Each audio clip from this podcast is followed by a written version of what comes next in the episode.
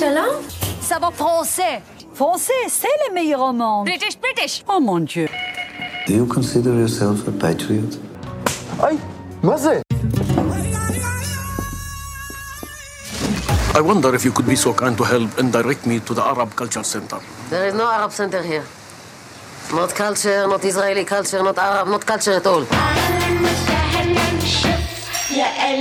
Special for you to remember Israel. Hello, hello, bienvenue sur Falafel Cinéma, le podcast du cinéma israélien. Je suis Yael de Movie in et je vous présente le 13e épisode de Falafel Cinéma. La semaine dernière, nous avons parlé des artistes présents cette année au Festival de Cannes, Iran Kolerin, Nadav Lapid, Shlomi Elkabetz et Harry Folman. Aujourd'hui, nous allons continuer notre incursion dans le Festival de Cannes et revenir sur les débuts du festival, qui est né quasiment en même temps qu'Israël, puisque le Festival de Cannes commence réellement en 1952.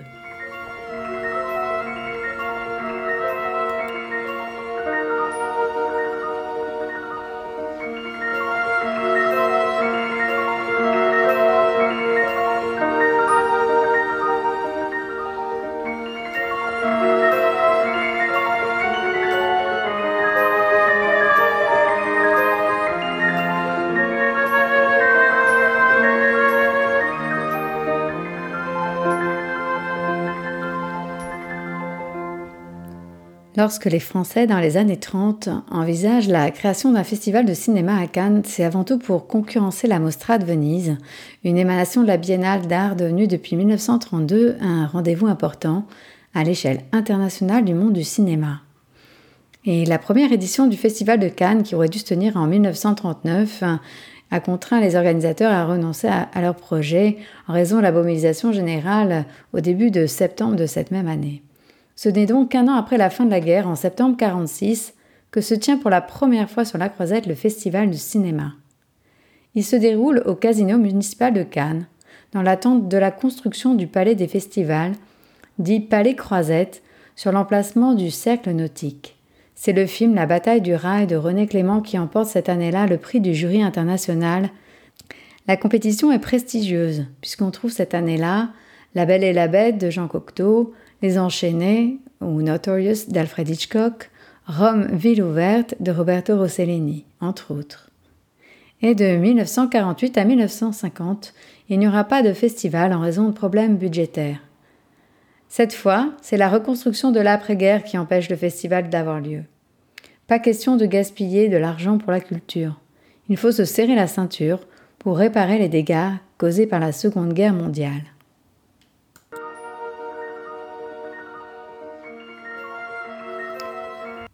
À partir des années 1950, Cannes devient le plus grand événement du cinéma mondial.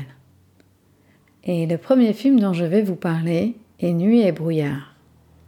Pourquoi je vous parle de Nuit et brouillard d'Alain René, qui n'est donc pas un cinéaste israélien, pour un film qui n'est pas israélien lui non plus?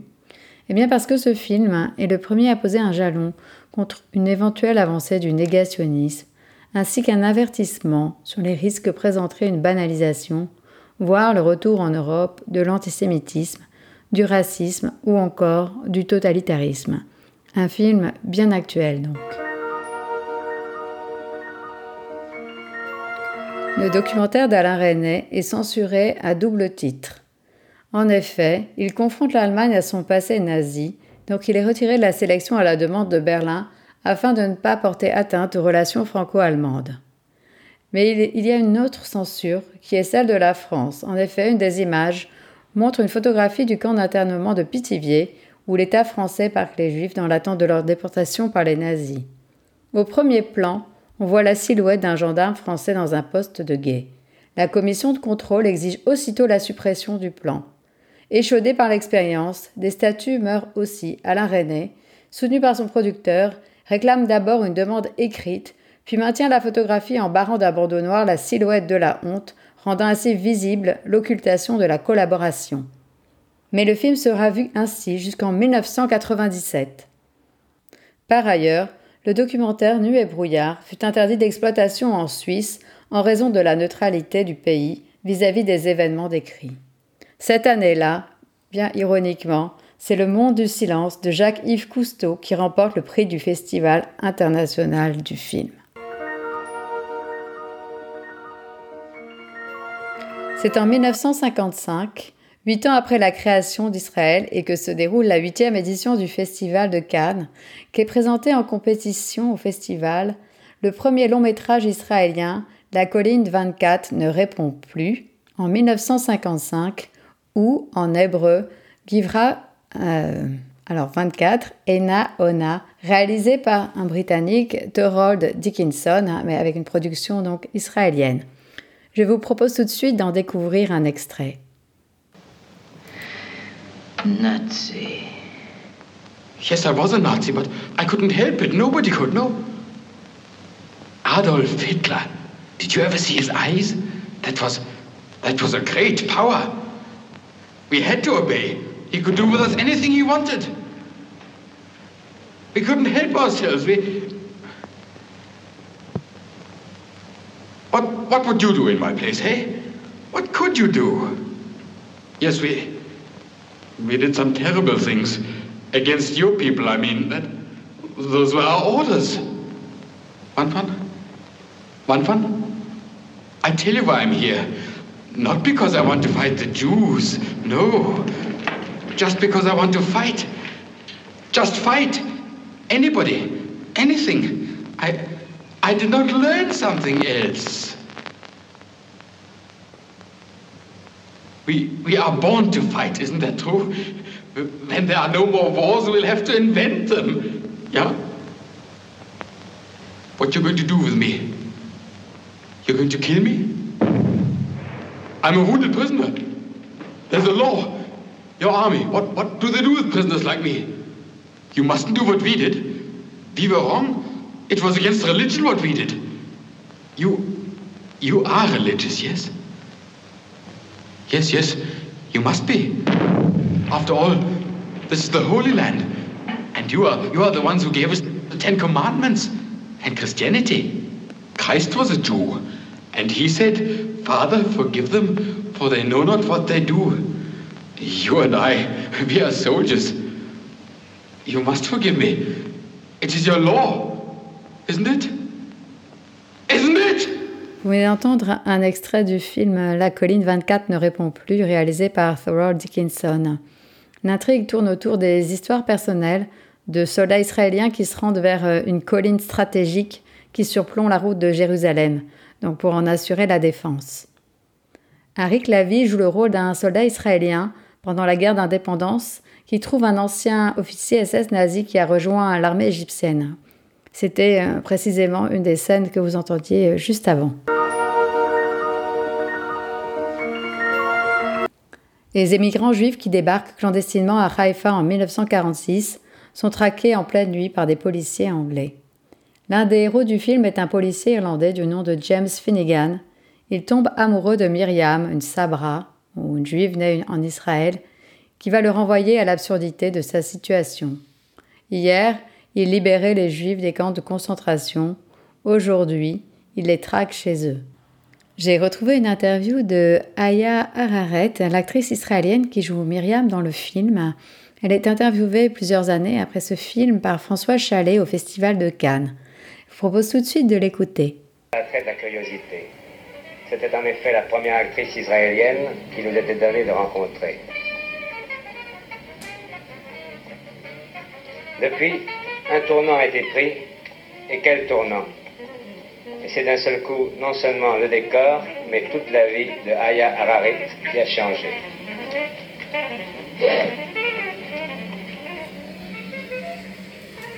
Vous vous souvenez? Ah oui, il y a cinq ans.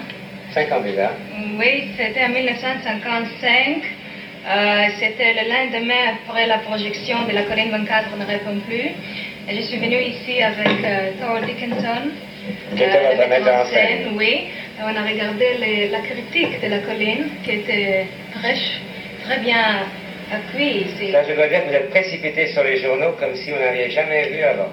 Ah oui, j'étais très étonnée parce que vraiment, quand, quand on fait la colline 24, personne n'a pensé que ça va être présenté à Cannes et que ça aura le succès que ça a eu. Vous êtes jeté dans les bras de C'était votre- les premiers films israéliens et tout ça. Bien sûr. Vous êtes jeté dans les bras de votre metteur en scène et vous l'avez embrassé. Est-ce que vous avez beaucoup embrassé William Wyler ces temps-ci? Moi, j'adore William Wyler. C'est un très merveilleux metteur en scène et un euh, wonderful, comme on dit, un Oui, merveilleux. c'est la même chose. Oui. Oui, Vous savez, euh, à force de voir des films comme C'est d'ailleurs ici. par parler toutes les langues. C'est d'ailleurs, euh, quand j'étais ici la première fois, je me parlais un mot français. Vous vous souvenez? On a parlé en anglais. Oui. Avec moi? On n'a pas dit dire grand-chose. C'est pas que je parle mieux le français maintenant, mais quand même, je me fais comprendre. Oui, et puis j'étais ici en 1957, la deuxième fois.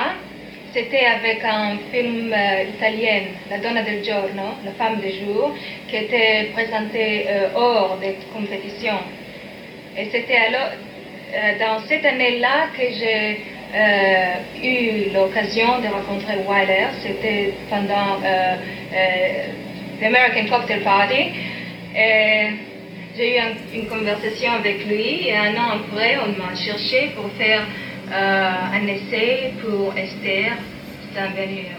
Autrement dit, vous ne viendriez pas à Cannes, vous n'auriez jamais de travail. C'est vrai, c'est vrai. C'est grâce au Festival de Cannes que j'ai eu l'occasion de faire ce film. Maintenant, vous vivez complètement en Amérique, complètement à Hollywood. Euh, oui, je suis sous contrat avec la métro. Euh, je dois y vivre, je dois y rester neuf mois par an. J'ai trois mois que je peux aller chez moi, retourner en Israël, ou venir ici, à Rome, voir mes amis. Vous êtes beaucoup moins esclave dans le film, ou pourtant vous jouez une esclave. Moins, vous affranchi dans le film. L'esclave qui est devenue la, la femme de l'héros, c'est pas mal. Oui, ça pour un esclave, c'est un bel avancement. Mais est-ce que vous êtes retourné en Israël récemment? Euh, non, il y a un an que j'étais pas là-bas. D'ailleurs, je pense peut-être ap- après ce festival que je pourrais y aller pour visiter mes parents, mes amis. Quand vous allez là-bas, comment est-ce qu'on vous reçoit maintenant? Est-ce que vous êtes l'enfant prodigue et on tue de vos gras Ou bien est-ce qu'au contraire, on pense que vous auriez dû rester, que vous êtes euh, Sarah Non, qui non, est vous savez, on n'a en pas- abandonnant la famille Non, non, parce qu'on n'a pas une production cinématographique en Israël. C'est pour cela qu'on ne pense pas que je suis, euh, que j'ai quitté euh, le pays. Euh, D'ailleurs, je, toujours, euh, je reviens toujours. euh, j'ai le passeport israélien, euh, je me sens israélienne, euh, tout le monde le sait.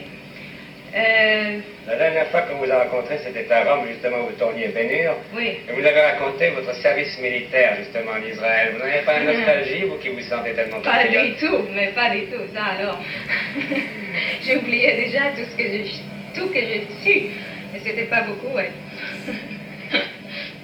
non, j'aime pas ça. À quoi est-ce que vous pensez maintenant?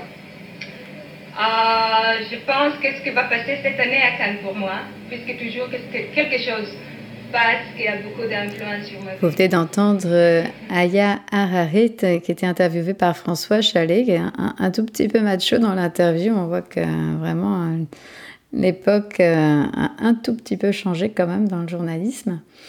Avec une actrice israélienne, donc vous l'entendiez, qui parle très bien français et qui donc sera au festival en 1960 euh, dans le film de Ben Hur de William Wyler, donc, euh, dont elle parlait avec Carlton Heston bien sûr. Et en 1961, c'est pas un film israélien qui est sélectionné à Cannes, mais Exodus, euh, qui est réalisé par Otto Preminger et donc, euh, dont le scénario est écrit par euh, Dalton Trumbo, qui lui permettra d'ailleurs de quitter la liste noire mise en place par le gouvernement américain de l'époque. Et il est présenté hors compétition au Festival de Cannes. Bon, Exodus, c'est bien sûr pas un film israélien, mais il parle de ce bateau, donc hein, intercepté au large de Haïfa par les autorités britanniques et de ses passagers, qui furent euh, tout d'abord transférés à, à Port-de-Bouc en France, puis redéployés dans des camps de déportés en Allemagne.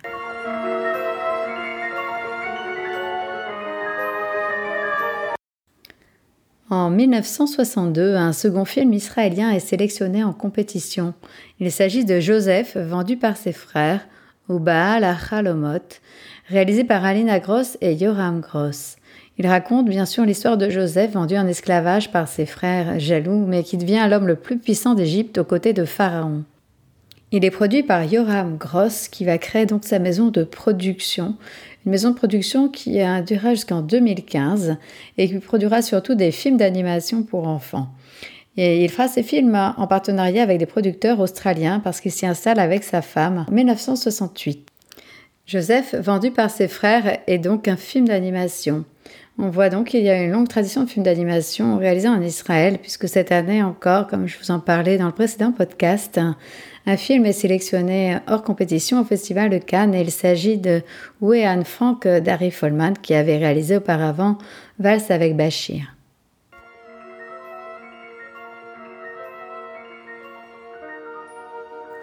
En 1965, nous retrouvons une production franco-israélienne au Festival de Cannes dans la catégorie Semaine de la critique, avec un film qui s'appelle La cage de verre. Ce film est réalisé par deux Français, Philippe Arthuis et Jean-Louis Lévy-Alvarez, et on y retrouve une actrice israélienne.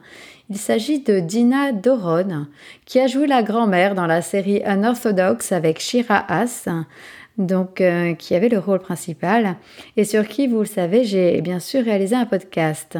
Donc Dina Doron, qui a fait donc une très longue carrière, qui a commencé comme danseuse à la Martha Graham Company et qui a joué aussi le rôle d'Anne Frank dans la pièce adaptée de son journal. En 1952, elle joue dans un film qui s'appelle The Faithful City, La ville fidèle, un film dramatique israélo-américain de Joseph Leichtes, un réalisateur polonais qui s'est installé en Israël après la Seconde Guerre mondiale. Et à part La cage de verre, elle jouera également dans A Tale of Love and Darkness de Nathalie Portman, adapté bien sûr du roman d'Amos Oz. Elle jouera également la grand-mère de Billy Elliot dans la comédie musicale adaptée du film et a chanté la version en hébreu de Remember Me, extrait du dessin animé Coco que vous avez peut-être vu. Et écoutez, j'ai retrouvé donc euh, cette version chantée, je vous propose de l'écouter, elle, est assez jolie. Maman, Raki.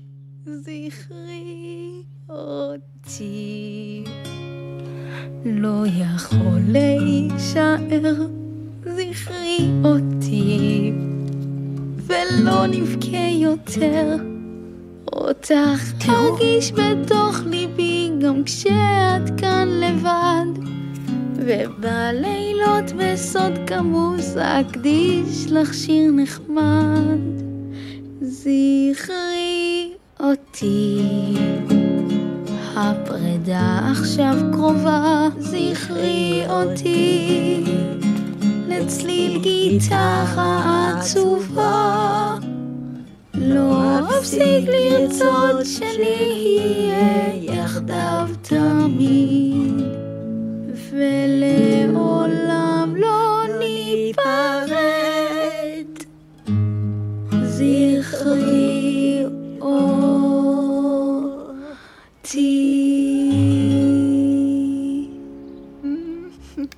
Voilà, vous venez d'entendre la très jolie voix de Dina Doron hein, qui chantait Me en hébreu euh, dans le dessin animé Coco.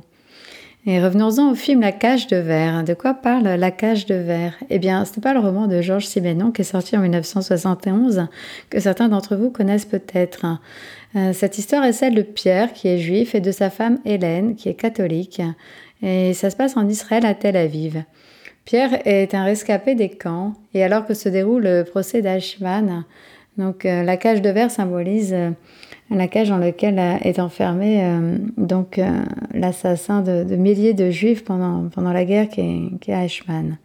Mais ce procès donc va raviver dans, dans l'esprit du mari tout un passé qu'il croyait avoir déjà oublié. Donc son internement dans les camps de la mort où il a vu tuer devant lui son père et où il a souffert de la faim, du froid et des mauvais traitements. Voilà, donc c'était pour le film euh, La cage de verre, euh, ce film euh, réalisé par, par deux Français et qui sera donc sélectionné à, à Cannes. Dans les années 60 et 70, on voit l'émergence de plusieurs réalisateurs israéliens. L'un d'eux est Uri Zohar. Son premier long métrage, Un trou dans la lune, ou Orba Levana, est sélectionné en 1964 à la semaine de, la critique au Festival de Cannes. C'est l'histoire de deux amis qui s'installent dans le désert, se lancent dans le cinéma en créant une ville en carton-pâte. C'est une œuvre d'avant-garde, une satire du sionisme. Et euh, ce premier film de Zohar fait partie du mouvement de la nouvelle sensibilité. Il est inspiré de Alléluia les collines d'Adolphas et Jonas Mekas. Il est remarqué par sa radicalité formelle, sa critique de la bureaucratie euh, sioniste. En 1967, son film Trois jours et un enfant, ou Shlosha Yamim Vayeled en, en hébreu, est sélectionné en compétition. Trois jours et un enfant est un film tout à fait original. À Jérusalem, Elie, un étudiant, se voit confier pendant trois jours la garde d'un petit garçon espiègle. Il s'appelle Shui, alors je ne sais pas si je prononce bien, et c'est le fils d'une jeune femme qu'il a autrefois aimée, le temps d'un séjour dans un kibbutz. Au cours donc de ces trois journées, où l'adulte et l'enfant apprennent à se connaître, Elie reporte sur l'enfant tous les sentiments ambivalents, souvent très forts qu'il a éprouvés et éprouve encore pour sa mère. Le cinéaste procède par des flashbacks pour raconter la relation qui se noue entre ce jeune professeur et cet enfant qui, lui a été confié par, ses parents de passage à Tel Aviv. Et évidemment, le professeur projette sur l'enfant tous ses sentiments complexes qui vouent à son premier amour, allant du désir de vengeance à l'attirance intacte, malgré des années de séparation et sa rencontre avec une autre femme. Ce souvenir parle aussi de l'idéal communautaire du kibbutz, dont il est revenu, désormais plongé dans la solitude. À la fois sensuel et cérébral, Trois jours et un enfant auscultent le malaise, le déchirement moral d'une génération d'Israéliens laïcs, dont Uri Zohar se fera le porte-parole dans ses films. Il a déclaré Je me suis attaché dans Trois jours et un enfant à raconter l'histoire d'un homme écartelé, qui n'est ni un maniaque, ni un fou, mais un homme déchiré sentimentalement entre deux mondes, celui d'un idéal auquel il ne peut renoncer, qu'il ne peut oublier, et le monde où il vit dans lequel cet idéal a pratiquement disparu. Les gens vivent isolés les uns des autres, d'une génération à l'autre, mais on commence à sentir qu'ils veulent agir à propos de la question arabe et de la paix. J'ai mis beaucoup de moi-même et de ma propre histoire dans ce film. Je pense qu'il faut parler de nos problèmes, si particuliers soient-ils, pour atteindre l'universalité. Ce film valut à son acteur principal le prix d'interprétation masculine au Festival de, Cannes 1967, donc pour Oded Kotler. Le parcours du Zohar est assez exceptionnel puisqu'après le cinéma, il est devenu un rabbin Achedim, c'est-à-dire ultra-orthodoxe, et il a complètement renié sa carrière cinématographique. Donc euh, là, peut-être un sujet qui ferait un bon film. Et euh, les sources que j'ai trouvées sur ce réalisateur, donc euh, était écrit dans un article écrit par Ariel Schweitzer de la Cinémathèque française?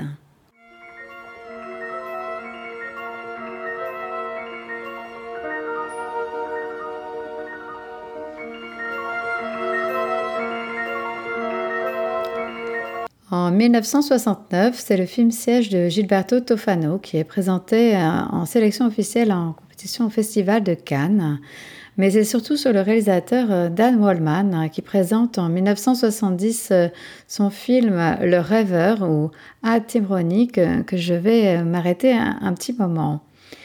Ce film, donc, qui s'intitule Le Rêveur, raconte l'histoire d'un jeune homme qui a une liaison avec une jeune femme, mais qui est attiré par une femme plus âgée que lui. Dan Wallman est un très grand cinéaste israélien. C'est le réalisateur d'une trentaine de films, de pièces de théâtre, de documentaires. Euh, il a passé une partie de son enfance en Éthiopie, il a grandi en Israël, il a étudié le cinéma à New York. Et euh, je l'ai découvert euh, au Festival du cinéma israélien, qui d'ailleurs se tiendra au mois d'octobre cette année, en présentiel cette fois. Le film que j'avais vu s'intitule Mon Michael. Il est adapté d'un roman écrit par le grand écrivain Amos Oz. Et vous pourrez trouver la critique sur mon blog Movie in the Air.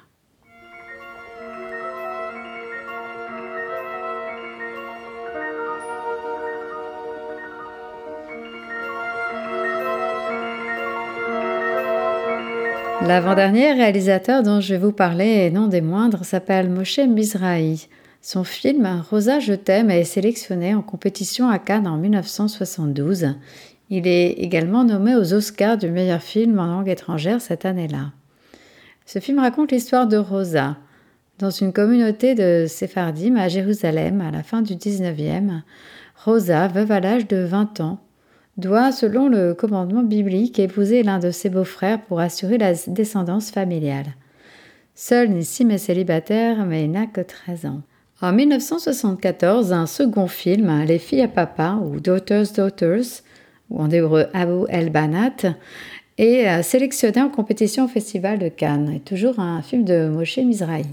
Moshe Mizrahi s'est formé tout seul au cinéma dans les années 50. Il a réalisé 14 films en Israël et en France.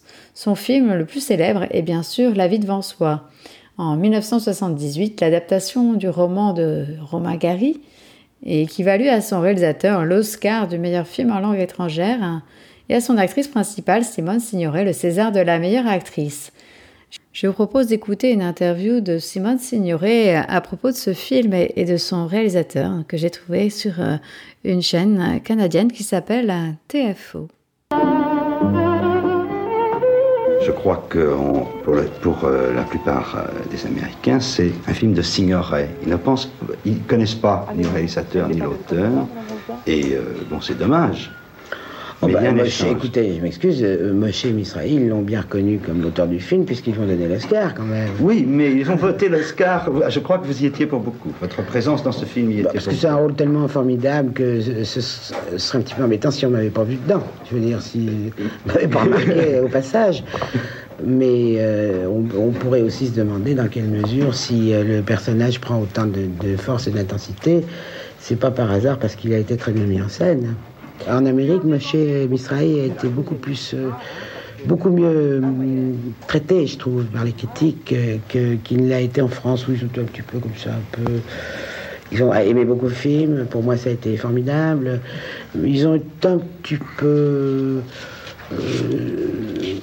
pas méprisants, mais un peu distraits par rapport à cette mise en scène qui a une énorme qualité à mon goût, c'est qu'elle est absolument pas voyante qu'elle n'est pas putain une seconde, qu'elle n'est pas euh, le résultat du metteur en scène qui veut se faire plaisir à tout prix pour épater les copains avec des mouvements d'appareil. Elle est exactement ce qu'elle doit être, c'est-à-dire euh, au service euh, d'une histoire et de, des personnages. Madame Rosa, pourquoi vous m'avez menti? Je t'ai menti, moi? Pourquoi vous avez dit que j'avais 11 ans alors que j'en ai 14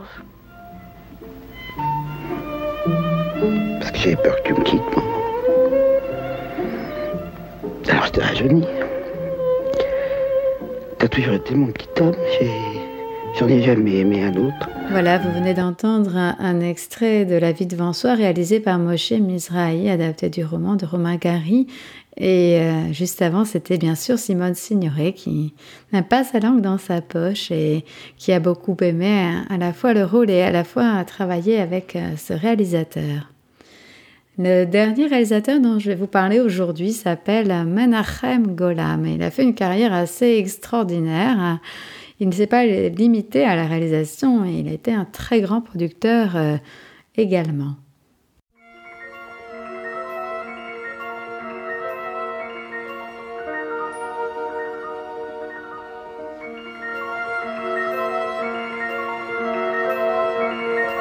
Menachem Golan vient à Cannes pour la première fois en 1964 avec son film Salah Shabati, un film qui inaugure un, genre qu'on a appelé bourrekas. Donc, euh, ce genre est donné au film influencé par la vague d'immigration séfarade en Israël. Selon le New York Times, Menachem Golan aurait passé un accord avec euh, Jean-Luc Godard euh, pendant un festival de Cannes pour euh, réaliser une version cinématographique du Roi Lear. Jean-Luc Godard aura finalement réalisé le film sorti en 1987, mais la partie la plus drôle de la transaction est le fait que Menachem Golan aurait fait signer le réalisateur sur une serviette de table au bar d'un hôtel. Donc tout pour que l'affaire soit conclue. Voilà, c'est pour vous donner une petite idée du personnage. Son autre film, euh, qui est très connu, s'appelle Tevi et ses sept filles, ou en hébreu Tuvia Vesheva. Ce film, inspiré des histoires de Sholem Alechem, a également servi hein, de base à la comédie musicale hein, de 1971 et au film, tous deux intitulés Violon sur le toit. C'est l'histoire d'un pauvre juif russe qui s'appelle euh, Tevi qui essaie de, gagner sa vie pour marier ses filles. Le film a concours au Festival de Cannes de 1968, pardon, mais le festival est annulé bien entendu en raison des événements de mai 68 que, que vous connaissez bien. Qui est Menachem Golan? Alors, Menachem Golan est né le 31 mai 1929 à Tibériade et il prendra le nom de Golan après sa participation à la guerre d'indépendance de 1948 en hommage au jeune État. La réalisatrice Ila Bedalia a présenté un documentaire sur lui et son frère en 2014 qui s'intitule The Go-Go Boys, The Inside Story of Canon Films. Donc un documentaire consacré à Menachem Golam et à Yoram Globus qui ont fondé une société de production qui s'est appelée la Canon. Ils ont à eux deux produit plus de 200 films et réalisé 44 longs métrages. Il a découvert euh, Jean-Claude Van Damme euh, dans un restaurant hein, qui lui a servi son repas en passant la jambe par-dessus un plateau. Il a également produit Sylvester Stallone, Chuck Norris. Il a travaillé avec Jean-Luc Godard et John Cassavetes. Donc avec son cousin, pardon, ce n'était pas son frère, Yoram Globus, il réalise et produit donc euh, dans les années 60 en Israël toute une série de films très populaires. En 1977, il réalise Opération Thunderbolt sur le détournement en 1976 du vol d'Air France et du raid conduit par les Israéliens à Entebbe pour libérer les otages. Son film est nommé d'ailleurs au Festival de Cannes de 1978. Les deux hommes décident ensuite de racheter la Canon Group en 1979 à Hollywood. Donc avec euh, cette société qui devient l'un des studios indépendants les plus puissants, euh, le tandem Golan Globus produit de nombreux films d'action comme Portée disparue, Delta Force, Invasion USA avec Chuck Norris, Le bras de fer avec Stallone, Tous les coups sont permis avec Van Damme ou encore Les maîtres de l'univers avec euh, Dolph Lundgren. Mais à la suite de plusieurs échecs, Canon fut faillite, mais Nachem Golan retourne au début des années 90 en Israël où il continue de produire des films. Je vous propose de découvrir un extrait de The Go-Go Boys, The Inside Story of Canon Films, donc ce documentaire euh, réalisé par une femme, Lila Medalia, consacré à Menachem Golan et Yoram Globus, donc et à l'aventure de, la Canon production. Meet Israeli duo Menachem Golan and Yoram Globus. They have a dream of taking over Hollywood with their company Canon Films. And what kind of movies do they make? Some critics call them schlock films, but actually they're just plain low-budget movies. Did you ever make a $30 million movie? Never. I don't know what to do with 30 millions. I, I can make 30 mo movies, maybe. We thought that it will conquer the world. You knew there was going to be guns, you knew there was going to be chicks, you knew there was nudity, there was violence. Canon was synonymous with awesome in the 80s they can leave the theater feeling a, little bit better than when they went into the theater because the good guy does come out on top. I think you're going to be surprised how anxious the networks would be to do business with you. And he says to me in French, Vous êtes Monsieur Goran?" And he rubbed my head. Karin, bring me Bloodsport. I'm going to make you a movie star. They were experts at financing it, selling it, and then making it. They were selling before and then making after. Les panneaux d'affichage qui envahissaient la croisette, c'était Canon qui débarquait. Pour moi, faire des films, c'est une grande histoire d'amour. To date, they have not made what I would say is a really fine film. You have to make hits in order to survive. Just didn't happen for them. They call us Go-Go Boys. Go-Go means go-go.